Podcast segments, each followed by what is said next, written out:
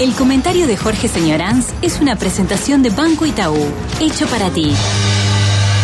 Peñarol ganó inobjetablemente frente a Rampla Junior por 3 a 0, lo hizo a ley de juego, al margen de todo lo que le costó en el primer tiempo, como acaba de describir su entrenador.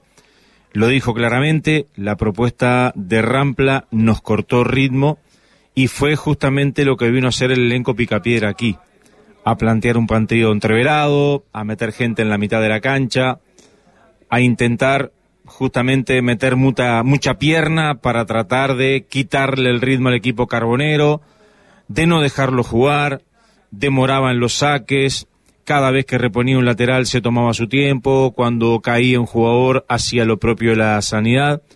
Obviamente Rampla vino a tratar de hacer su negocio con lo poco que tiene, teniendo en cuenta que es un equipo que viene de la B, que tuvo dificultades justamente este, porque comenzó más tarde, de hecho está debutando en la tercera fecha, que tiene un plantel corto y vino a meterse acá a la boca del León, en el Estadio Centenario, frente a Peñarol, y encima con la particularidad de que no pudo venir el público de Rampla.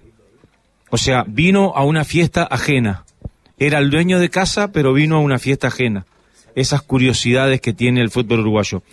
Hizo un buen planteo, Rampla, hasta donde pudo, metió cinco hombres en el fondo, después cuatro por delante, dejó uno solo, aislado arriba, la cancha le quedó larguísima para llegar al arco de Aguerre, de hecho en todo el primer tiempo no remató justamente al arco. Y Peñarol, como era previsible, fue justamente sobre el arco Picapiedra y trató de imponer condiciones. Dispuso de la pelota, se plantó en territorio enemigo, se jugó en muy pocos metros, parecía que había un frontón en la mitad de la cancha porque la defensa de Rampla restaba y la pelota volvía justamente a su terreno.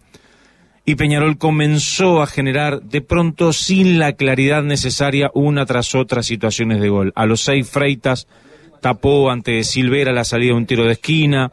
Unos minutos después, tras un gran pase de tres dedos de Leo Fernández para Sequeira, la definición del argentino devolvió el palo la pelota Después, una acción de pelota aérea, donde hubo un entrevero en el área y se perdió el gol Guzmán Rodríguez. Y Rampla, como yo decía en el entretiempo, terminó sobreviviendo a ese primer tiempo. Y cuando parecía que definitivamente sobrevivía, llega un impacto que fue difícil de asimilar para el equipo de Tato García. Una pelota quieta, un tiro de esquina que ejecuta Leo Fernández y la importancia no solo de tener un buen ejecutante, sino también de disponer de hombres que no esperan que el balón les llegue a la cabecita, sino que tienen la determinación de ir a atacar el balón. Y eso hizo Coelho, que conectó un golpe de cabeza y que le rompió el arco justamente a Freitas para dar tranquilidad a un estadio centenario con un clima muy extraño, muy particular, donde la gente cantaba poco en las tribunas y no contagió ese fervor que generalmente le contagia a sus futbolistas. Peñarol se retiró en paz al término del primer tiempo. Para la parte complementaria quedó la sensación de que Rampla despertaba, contó con una acción a tres minutos de iniciado el segundo tiempo donde Adorián obligó a una muy buena intervención de Aguerre, pero Peñarol puso el pie en el acelerador y en 10 minutos contó con seis situaciones claras de gol. Y lo metió prácticamente contra su arco al equipo Picapiedra. Parecía dispuesto justamente el equipo de Aguirre a terminar con esta historia.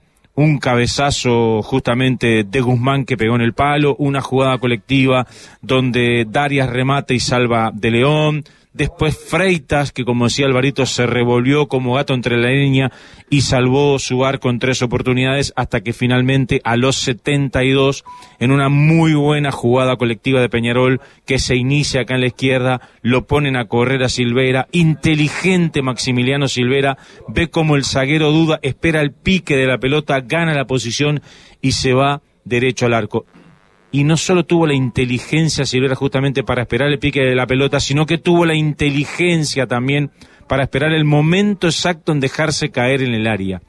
Porque por ahí otro delantero, cuando lo agarran, se cae generando el tiro libre. No, Silvera lo esperó, lo esperó, lo llevó al zaguero hasta su área para que le cometiera justamente el penal. Y ahí se dejó caer. A ver, no cabe en duda, fue penal, pero se dejó caer en el área y no fuera. Tomó la pelota Leo Fernández y con el brasileño Babi mirando afuera, justamente dio una clase de cómo se le debe pegar. No amagó, no se paró en la carrera, sino que fue decidido, colocó la pelota lejos del alcance de Freitas y terminó sentenciando esta historia porque el 2 a 0 era imposible de remontar para Rampla. El color del partido, el cierre del partido, la fiesta final, justamente la terminó colocando Babi con un cabezazo a ocho minutos del final para decretar el tercer tanto. Otro triunfo de Peñarol que lleva 3 de 3 que es líder de la apertura, pero como dije el otro día,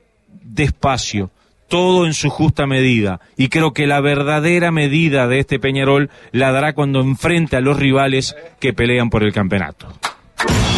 El comentario de Jorge Señoranz fue una presentación de Banco Itaú, hecho para ti.